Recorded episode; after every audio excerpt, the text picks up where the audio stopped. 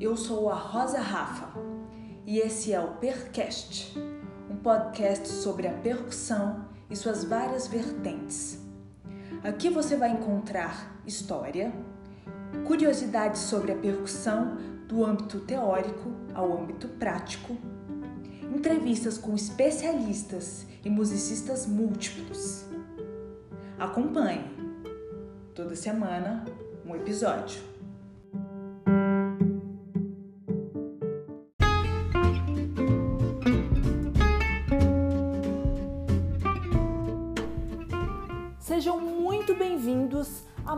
Episódio do Percast, esse podcast que fala sobre percussão. Bom, gente, a gente está aqui hoje com uma lenda da percussão, com uma celebridade da percussão, uma pessoa muito importante para o Brasil, porque ele tem muita paixão pela música brasileira, música contemporânea, pela estreia de obras, pela gravação, pela performance. Ele tem muita contribuição também para educação, porque ele já deu muitas aulas para muitos percussionistas e uma pessoa muito preocupada em defender a música do próprio país, né? Uh, eu não vou precisar contar muito sobre ele, porque ele vai contar a própria história, que é muito interessante, muito rica. E se você se interessa em estudar fora do país, principalmente na Europa, você vai gostar muito desse episódio. Com vocês, Zito Abreu. Bom episódio! Houveram, sem dúvidas, grandes professores na minha geração e, e excelentes músicos, estão aí, na ativa e tudo. Mas, assim, é... a escola era eles. Ele não era uma. Como quando você estuda piano, quando você estuda violino, quando estuda violão. Uhum. É, você tem aí tradições de, de no mínimo, um, um século de escola, né? Então, é, é diferente de, a percussão, a, as escolas existiam, mas os, prof, os profissionais aqui, na década de 70, na década de 60, eh, a maioria não tinha acesso a essa formação. Né? Então, o Zé Eduardo Nazário, que é uma pessoa que eu adoro, foi um, o meu segundo e grande professor de bateria quando eu tinha 16 anos. Comecei a tocar profissionalmente na noite, tudo. O Zé Eduardo eh, ele tinha estudado um pouco com o Cláudio Stefano, tinha estudado com outras pessoas, mas assim ele tinha um jeito de tocar que era dele. Ele tocava daquele jeito e, to e toca que nem um deus, né? Toca que nem um, eu acho incrível o cara tocando e um conhecimento de, de, de ritmos brasileiros e tudo. Então, desse ponto de vista, foi muito bacana. Mas era um cara diferente do que você pega assim, você pega 70 bateristas de jazz americanos, 50 vão tocar segundo uma tradição de tocar bateria, né? É, ou europeus. É, aqui não, o Nenê toca do jeito dele, toca demais da conta, é incrível. O Zé, o Zé Eduardo toca do jeito dele, incrível, mas assim, são grandes professores de ideias, de, de, como pensar, tocar bateria, mas a questão da técnica, e na música erudita, o Cláudio Stefano, o Pinduca, é, toda essa... É, também foram pessoas que, assim, que aprenderam na raça, né? O Pinduca foi o primeiro percussionista brasileiro que saiu para ter aula, Pinduca do Rio, né?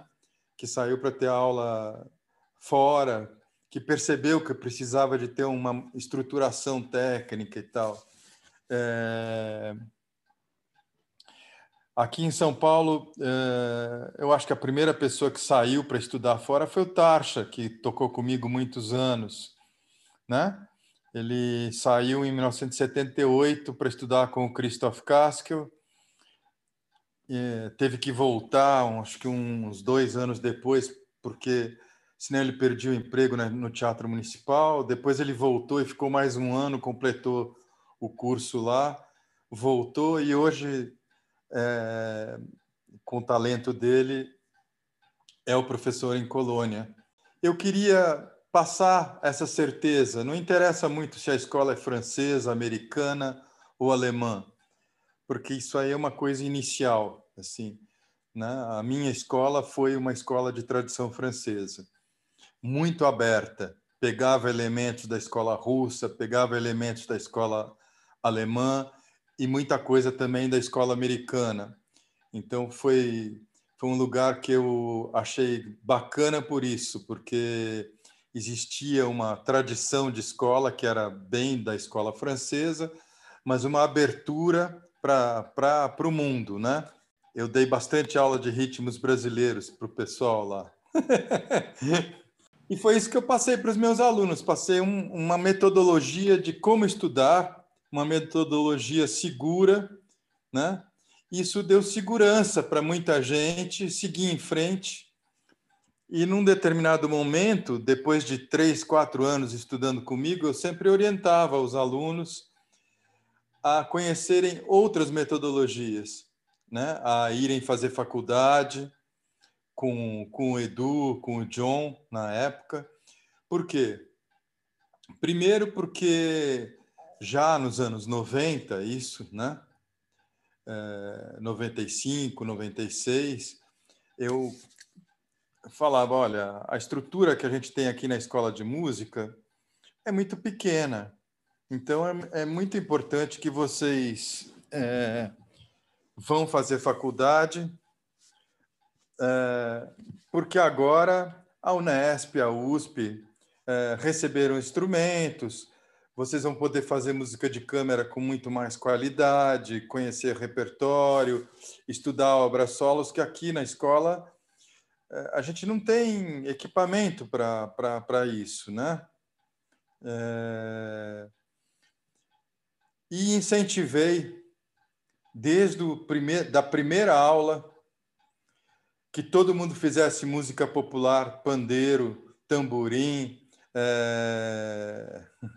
É, que fosse estudar com Ari Colares na, na, antes dele ser professor da, da EMESP, quando ele dava aula uh, no, no Parque da Água Branca de, de graça, na, no grupo que eu agora esqueci o nome, que era um, um grupo muito bonito, muito legal de folclore, onde você aprendia a tocar e a dançar.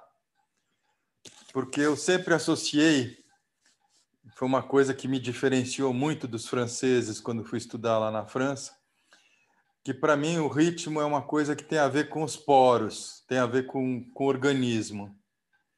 Então eu acho que essa coisa de soldadinho tocando caixa na orquestra não funciona. Se você não, não sentir, você não precisa de tocar dançando, mas você tem que sentir o ritmo está dentro de você, né? E é uma coisa que vem da minha vivência de música popular e da minha vivência de música contemporânea também. Para fazer música contemporânea sem mexer o corpo, eh, eu não, é eu acho inconcebível, acho inconcebível, né? Então essa, bom, eu não sou uma pessoa muito acadêmica, assim, nunca fui e é, essa coisa padrão padrão músico de orquestra assim tal vivenciei toquei em orquestra tudo isso mas não é uma não era a minha praia nunca foi. Mas também é, com consciência do quão difícil é viver é, de música de câmara no Brasil do quão difícil é viver é, da opção de tocar na noite e tal, eu nunca é, cheguei para os alunos e falei, olha, vocês têm que ser um monte de zitinhos, tal. Nunca, nunca, nunca coloquei isso assim. Eu falei, olha, as escolhas são vocês que vão fazer. São vocês músicos que vão fazer. Cabe a mim dar uma boa formação técnica, uma formação cultural teórica, né? É, indicar caminhos e agora quem vai percorrer são vocês, sobretudo porque eram adolescentes, né? Eram adolescentes que estavam num curso médio. Era isso. É, é, eu acho que foi legal, porque acho que eu acertei, porque a, a, imensa maioria deles hoje é músico, né?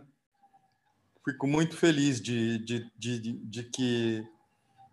Agora, pode conversar com eles, eu era muito chato, muito exigente, mas era uma exigência, vamos dizer, dizer assim, é, eu tentava falar para eles que eu tinha que ser exigente, porque era o meu papel, e que eles tinham que ser exigentes com eles mesmos, se eles desejassem realmente ser músicos, porque falei, é uma carreira dificílima, onde somente quem está no topo, né, na pirâmide da vida musical, somente quem está assim entre os 20 primeiros vai conseguir espaço.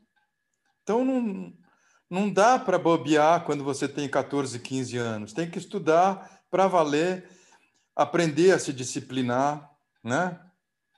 Não tenho nada contra a loucura. Eu acho que faz é muito saudável a loucura do músico e tudo. Eu também tive minhas fases e tudo, mas uh, tem que ser uma loucura com disciplina, porque senão, senão não rola, né? Com certeza, muito legal já um depoimento de entrada aqui para dar um, né, uma levantada aqui no público. Muito legal tudo que você falou, Zito. Você acabou é, delineando um pouco da sua carreira através da sua fala.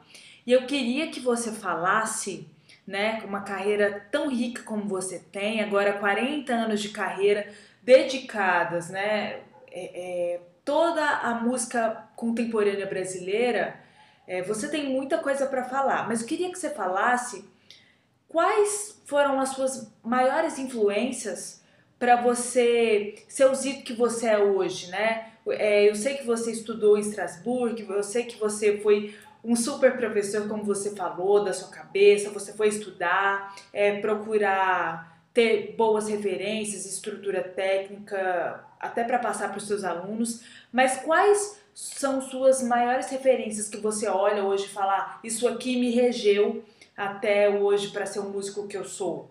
Quando eu, eu tinha 18, 19 anos, comecei a estudar com o Cláudio Stefan e fui para o grupo de percussão do Brooklyn, com, sei lá, seis meses de, de curso de percussão. Cláudio Stefan me botou para tocar cantata para América Mágica, uma parte fácil, mas é uma fácil, mas a música ah, mudava o compasso toda hora, era leitura super difícil para mim, né? E é, ia tocar lá, sei lá, maracas, acho que era maracas, alguma coisa simples assim, mas que exigiu para mim uma, um trabalho doido para conseguir seguir os ensaios e tocar na hora certa, né? Tocar corretamente e tal. Tudo aquilo foi tudo feito na raça, tudo muito.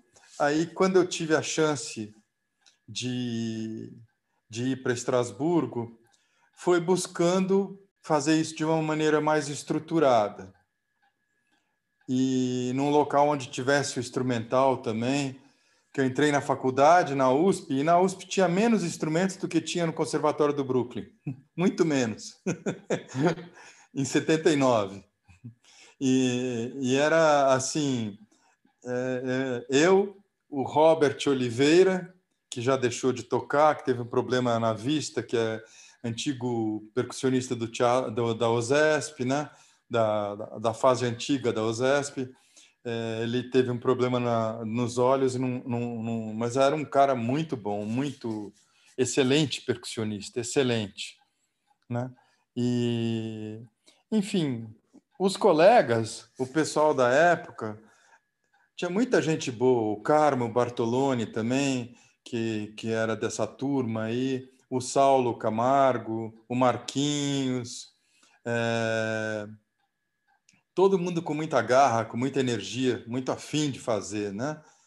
E só que a gente, o Carlão, que estudava teclado, é, fazendo assim um, um, teclado num papelão e estudando as escalas, estudando em cima de um papelão, porque não tinha xilofone na Unesp naquela época. Eram os instrumentos da OSESP que iam para lá, uh, e quando a OSESP precisava, pedia de volta os instrumentos, né? E iam para lá porque o grupo de percussão agora ensaiava na Unesp em São Caetano, em São Bernardo, perdão, São Bernardo do Campo. Estava tudo muito assim no começo, nos primórdios.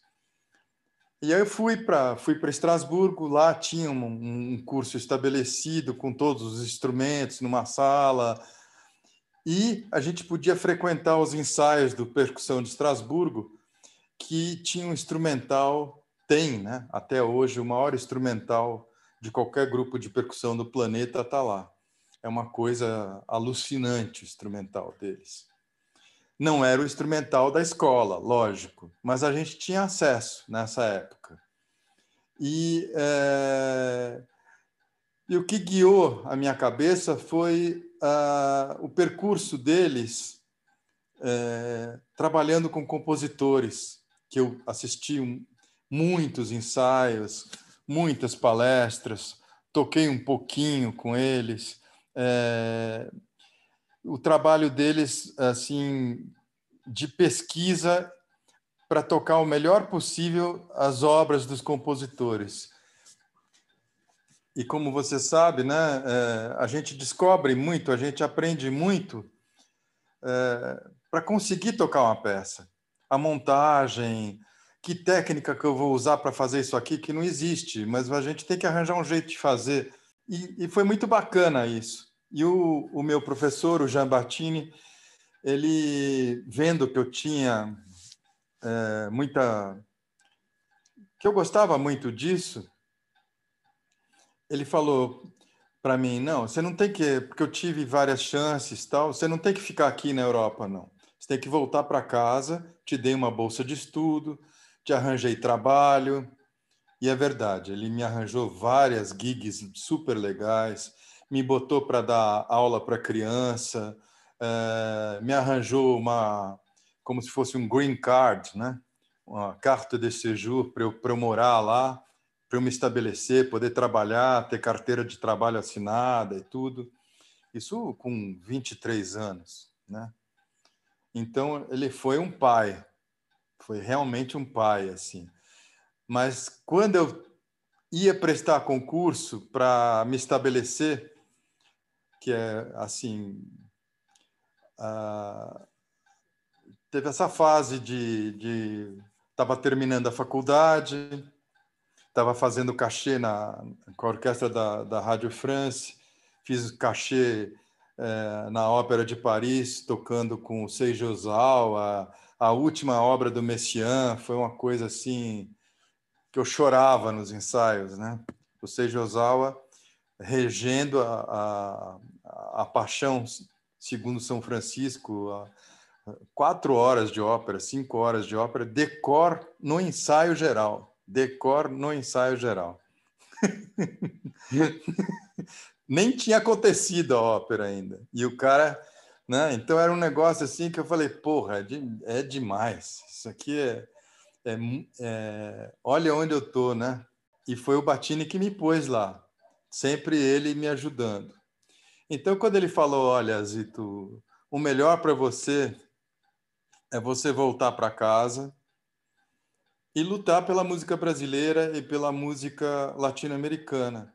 Esse é o, é o seu lugar. Aqui você vai ser mais um, vai lutar, vai tudo bem, vai, vai se destacar porque você é bom, mas é muita competição. Não, eu acho que é, se você voltar e, e, conseguir constituir um repertório de música brasileira, um repertório de música latino-americana legal, é, eu te ajudo a fazer concertos aqui na Europa e a coisa vai deslanchar. Minha mulher né, na época, Teresa Saraiva, minha primeira mulher, ela queria muito ficar.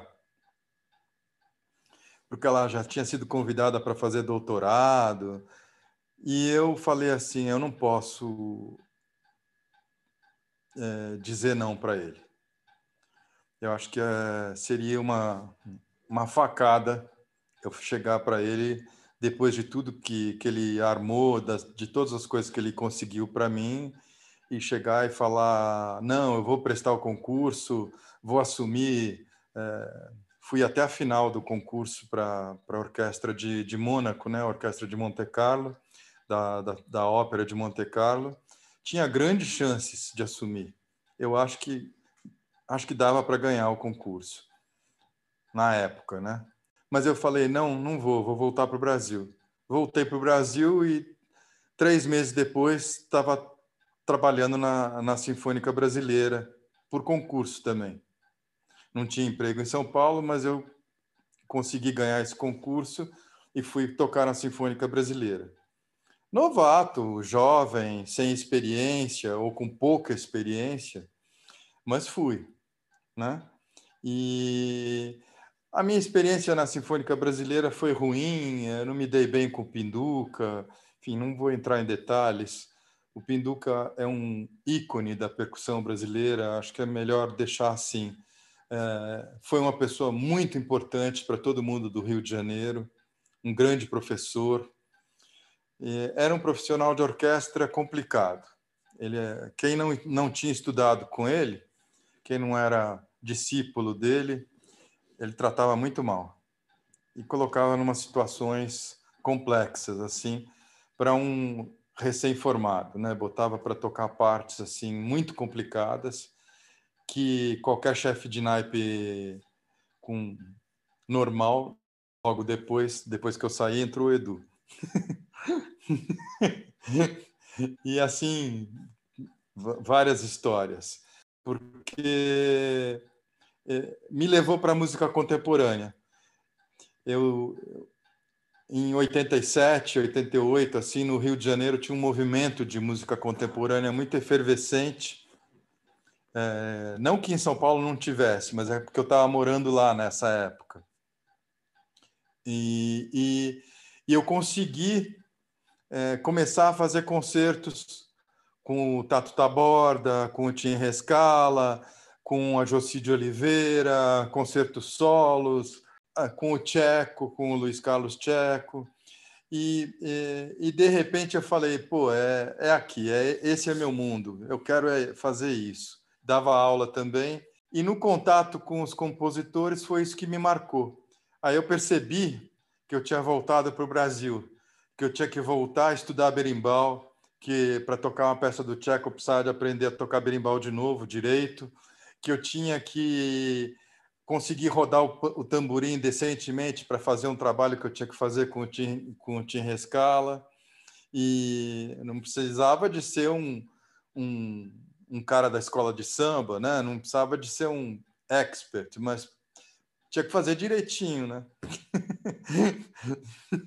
e é isso. E, e, e toda essa versatilidade que a gente tem que ter para fazer percussão contemporânea. Você tem que ser uma pessoa extremamente versátil, né?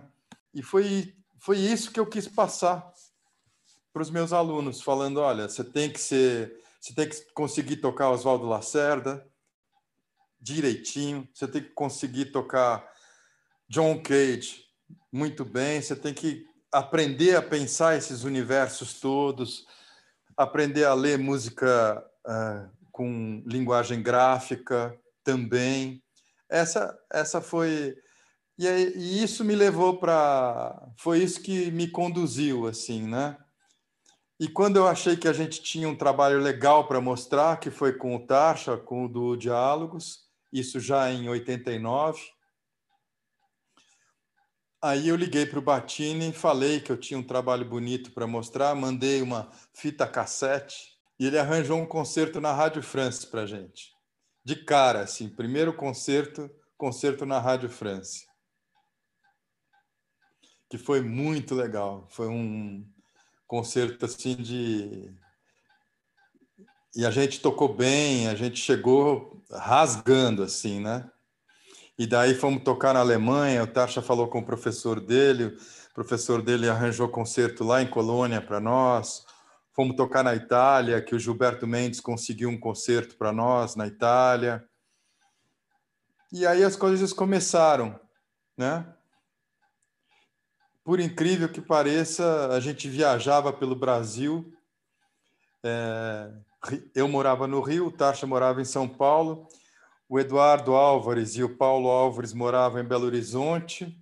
Eu tinha contato com o Widmer, com o pessoal da Escola da Bahia, e a gente estava sempre viajando de um lugar para o outro, muito mais do que hoje acontece, muito mais, né? com isso, o, o, a gente conseguiu, em, em dois, três anos, uma repercussão nacional que virou internacional. Começamos a ser convidados para festivais e tudo mais, fora do Brasil. E viajar duas, três vezes por ano para tocar. E foi graças ao quê? À música brasileira.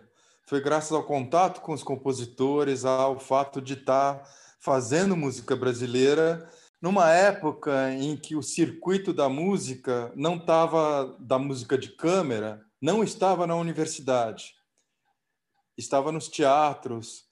As universidades também aconteciam, mas não, mas tinha muita coisa fora das universidades acontecendo.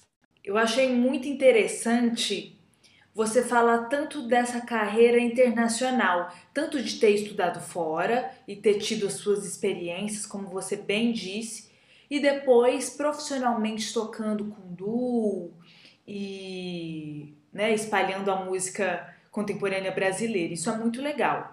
É, eu queria te perguntar sobre essa, esse tipo de experiência. Né? É, muitas pessoas que vieram aqui ao Percast é, disseram que ah, hoje em dia no Brasil você não precisaria estudar fora para ter bons professores. Nós temos bons professores, formadores, enfim, né? Mas o que, que você acha que a experiência internacional ela tem a mais ou de diferente para alguém que queira né, fazer um mestrado ou estudar fora? O que, que você acha que acrescenta na vida do estudante? Olha, eu diria o seguinte: hoje você tem o, o Bolonha na USP, o Carlão e o Edu na Unesp. Então, você tem uma formação excelente. Né? Você tem é, os alicerces para uma boa formação estão aí. Porém, uma boa formação, na minha opinião, não se limita às aulas dos professores. O que é muito importante, o que realmente é, alimenta o espírito, as ideias, o, o, o que direciona a carreira de um percussionista que já está medianamente encaminhado, que já está tocando todos os instrumentos, já já já está assim num nível médio, é, é, assistir concertos, vivenciar a experiência de, de outras pessoas né? vivenciar o que os outros estão fazendo, quais direções eles podem tomar, né? E infelizmente isso é, é muito limitado aqui no Brasil, é muito limitado dentro do, do campo da música erudita, né? Dentro do campo sejamos, é, não tô, não tô desprezando a nossa música popular brasileira que é fantástica, de jeito nenhum mas dentro do campo da música erudita, e sobretudo aqueles que querem se dedicar à música de linguagem, né, à música contemporânea, é, que, que a música que vai transformar horizontes, música eletroacústica, tudo isso, é, você tem grandes nomes como o Menezes, é, dando aula e tal, mas assim é uma vertente, duas, três, ao passo que se você vai para Berlim, vai para Paris, vai para Nova York, vai para Estrasburgo, você vai ter contato com cinco, seis, dez vertentes diferentes. Toda semana tem pelo menos uns dois concertos bons para ir assistir. Ao contrário do Brasil, é, é, não que aqui não, não tenha incentivo para estudante, mas lá tem muito mais do que aqui. Lá é muito mais fácil de você assistir os concertos sendo um estudante duro, né, ganhando bolsa em algum lugar, tal, é muito mais viável você assistir os concertos lá do que aqui. Eu assistia, eu viajava de Estrasburgo para Paris, bilhete noturno, pegava o, o, o, trem, são quatro horas, eram, né? É, hoje são só duas, hoje tem trem-bala e tal, mas naquela época eram quatro horas de distância. Então pegava o trem das duas da manhã para chegar às seis, para ir na masterclass de, de alguém e, e assistir o concerto à noite. O fato de você ir na, na masterclass imediatamente já te dava ingresso para ir assistir o concerto à noite. Isso em tudo quanto era canto, em tudo não era só em Paris, era em Lyon, era em Genebra, era em Berlim, era em Londres, né? Era assim. Não sei hoje, hoje eu não, não vou afirmar, mas naquela época não tinha internet, a informação para circular era assim. Quem, quem queria corria atrás, entende? Como estudante, a gente podia pegar a, a trem noturno pela, pela metade do preço. Você mostrava, mostrava a carteira de estudante, pagava a metade. É como se você fosse assistir um concerto no Rio, você pegava o ônibus para o ônibus para ir dormindo de noite e pagasse a metade do preço, que não existe aqui, mas lá tem. Lá tem que chama Biebige. É, é uma organização internacional, acho que é, eu não sei se é na Europa inteira, mas acredito que sim, e que deva ter até hoje, que, que ajuda os estudantes a se locomoverem, né? E o principal é isso, né? Você, eu assisti Gary Burton tocando, sentado assim, ó. Na, eu estava a dois metros dele, numa boate em Paris, assisti o Gary Burton, Gary Peacock tocando. Pô, foi, foi demais. Foi Jacques Dejonette, Gary Peacock e, e Gary Burton tocando um trio de jazz. Assisti grandes concertos, assim, pelo preço de uma cerveja. E o Serginho, que está lá em Berlim agora, que estudou comigo, que fez o Nesp, entrou no Teatro Municipal por concurso e, e depois decidiu largar para estudar, para decidiu que ele precisava de fazer um, um, um curso para se aprimorar como timpanista e tudo, fala a mesma coisa falar isso, de que realmente é assim, os concertos que ele tem visto lá em Berlim, não só da, da Filarmônica de Berlim, das outras orquestras, os cachês que ele tem feito, é uma outra vivência. Então, realmente, é, para quem quer ser músico erudito de orquestra sinfônica, orquestra sinfônica e todo o repertório que se toca, Brahms, Beethoven, Debussy, Ravel. É um, é um repertório de, de origem europeia. Então, você indo na fonte, você. Agora, se você quiser ser um camerista, percussionista, fazendo música de câmera, dificilmente eles vão contratar um percussionista é, que more no Brasil para ir lá tocar rebom de Xenaques ou para ir até lá para fazer. É... A não ser que você seja o Steven Chick, entende? As chances para um, um sul-americano de sair da América do Sul para ir para os Estados Unidos ou para a Europa para tocar o repertório deles são mínimas. Eu não digo que seja impossível, não é imposs... nada é impossível, mas assim para pessoas normais que estudaram, estudaram, estudaram, estudaram e estão tocando bem, o ideal é você ir para lá para mostrar o que eles não fazem, que é o quê? A nossa música, a música brasileira erudita, a música latino-americana. É lógico que você vai ter que tocar música europeia, vai ter que tocar música norte-americana também, para comprovar que você toca bem para comprovar que valeu a pena levar você até lá, para eles chamarem uma outra vez, entende? Então você tem que montar um programa que seja atraente para a pessoa que está te contratando, entende? Onde eles vão valorizar você vai ser no repertório brasileiro.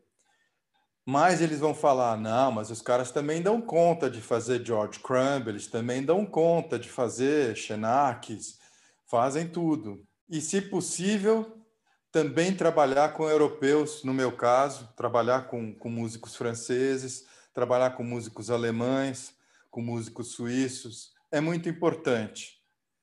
para eliminar essas barreiras regionalistas que existem hum, assim grandes barreiras regionais na música, né? E uma maneira de você conseguir contornar é você se juntando e não é, separando. Perfeito. Nossa, gostei muito de tudo que você falou, porque você traz a experiência cultural, né? A absorção da vivência ali que a pessoa está vivendo e não só o estudo em si. Então isso é muito legal de se falar, porque geralmente eu, eu recebo assim relatos sobre o estudo, sobre é, a convivência com o professor, é, o upgrade técnico que ela faz ali, que ela dá, mas essa coisa da convivência com as pessoas, fora o estudo, os shows, isso é muito legal, é muito importante você dizer mesmo. E, e, claro, eu quero falar um pouquinho aqui sobre uma coisa que é totalmente a sua área, você vai saber me, me falar, que é, é a música de câmara é, no Brasil, né, música contemporânea. Para quem quer viver fazendo isso, se dedicar a essa carreira? Você acha que é possível viver só disso? O que, que você aconselharia para as pessoas que querem se dedicar à música de câmara é, é brasileira contemporânea? Olha, é, é muito louco isso que eu vou falar. Pode parecer uma alucinação, mas não é. é entre 1990 e 2010, é, eu vivi essencialmente de fazer concerto de música contemporânea, é, tocando bastante pelo Brasil inteiro e muito fora do Brasil também. É, além disso, eu tinha um emprego de professor na Escola Municipal de Música, que é um saláriozinho ali e tal, pagava as contas. Mas é, eu me dediquei a fundo a ser professor, gosto muito tal. Tive um grande problema que foi é, a questão de que o meu diploma francês nunca foi aceito como diploma no Brasil, porque os diplomas de conservatório europeu até pouco tempo atrás é, não eram aceitos, simplesmente. Por quê? Porque não tinha uma tese, porque lá, é, para você se formar, você não tem que falar nada, você tem que chegar e tocar. simples assim. Se você é um instrumentista, você tem um repertório que você tem que desempenhar. Se você tocar bem, passou de ano. Se tocar mais ou menos, pode ser que sim, pode ser que não, depende da banca. Se pisar na bola, repete. Tem três chances. Se no final da terceira chance você não tocar bem, é jubilado. Ponto. Né? E, uh, e a vida do músico é isso. Se ele entrar numa orquestra, se ele entrar numa, numa banda de jazz, se ele entrar em qualquer lugar e errar três vezes, ele é jubilado. então, assim, é duro? É duro, sem dúvida, a vida é dura. Mas se você quer ser músico e não quer ser testado, então muda de ramo. É, é, é uma coisa triste isso, mas é, é da nossa profissão. A música acontece no instante, naquele momento. Você tem que estar preparado. Você tem que se preparar psicologicamente, sobretudo psicologicamente, para não pisar na bola, para não se atrapalhar, para que a sua cabeça funcione naquele momento, né? E você se concentre, trabalho de, de, de percepção e concentração. Normalmente a gente erra nas coisas mais simples. As mais complicadas a gente nunca erra porque estudou muito, mas as mais simples a gente erra. E é assim. E foi isso que eu tentei passar para os meus alunos. A gente fazia concurso, como eram os concursos que eu passei na França. Chamava músicos, chamava o Marquinhos, chamava o Saulo, chamava o pessoal, o Tarcha, para irem lá na escola de música e o cara tinha que tocar um estudo de caixa do Ney, do Delecluse, do, do Vic Firth, do começo ao fim, sem parar, sem tremer e sem errar. Há tempo. e um em 10 conseguiam fazer isso, mas aquele que conseguia fazer o melhor passava, os outros tomavam uma comida de rabo. E, é, e assim, e com a Beth, então, ficou mais rigoroso. a Beth, então, era super, derrubava as pessoas. Eu não, não gostava de derrubar porque é, eu acho que é, não acho construtivo. Acho que a pessoa ela tem que aprender que errou e que isso é ruim para a vida dela e que ela tem que construir para não errar mais, né? Então eu não destruía pessoas. A gente terminava os exames, ia todo mundo tomar cerveja e, e, e virava festa, assim mas ficava aquela lição, ficava aquele momento sério ali, né? E eu acho que falta um pouco isso nas escolas brasileiras, né? E, e isso eu não falo da percussão, falo dos instrumentos em geral. Falta muito essa questão assim do da de que se você quer ser um solista, você tem que aprender a ser um solista. E, e se aprende, não é que você nasceu sabendo. Não, se aprende. Se aprende como? Sofrendo, lutando para controlar sua, seu, controlar a si próprio diante de uma situação na frente do regente, na frente de um, de um, de um grupo, tocando sozinho, em diversas situações, né? E é isso. Que legal, que legal, Vitor.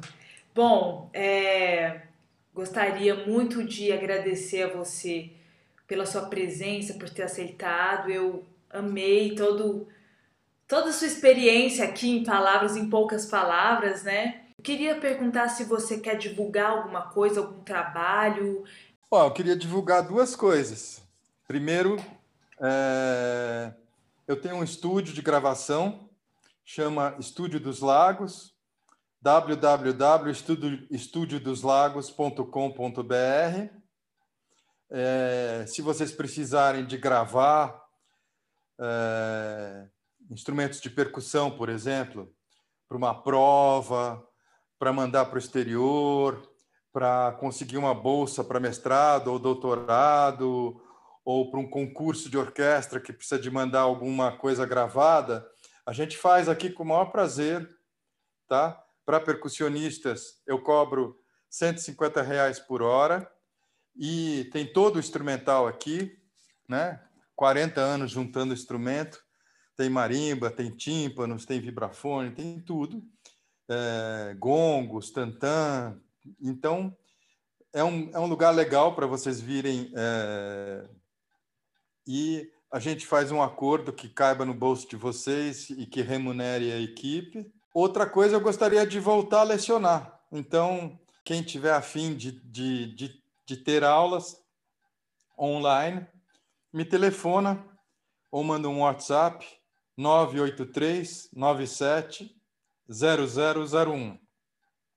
983 97 0001, né? E tô, tô querendo voltar a dar aula. Ah, legal, muito bom. Então, gente, tá aí, procurem Zito. Depois de todos esses relatos, vocês podem ver que ele tem experiência. Para quem quer estudar na Europa, ele sabe de tudo, como é que faz as provas, né? Os melhores lugares. E essa experiência é muito importante para quem vai para fora e não sabe nada do país, e, e o Zito sabe. E fora tudo que ele já fez, os grandes percussionistas de orquestras, como por exemplo Teatro Municipal, todo mundo fez aula com ele, só, só temos bons relatos aqui no Percast sobre você. Então é isso, é, eu agradeço e é isso, até o próximo episódio. Obrigado, viu? Muito obrigado. Um abraço, Rosana.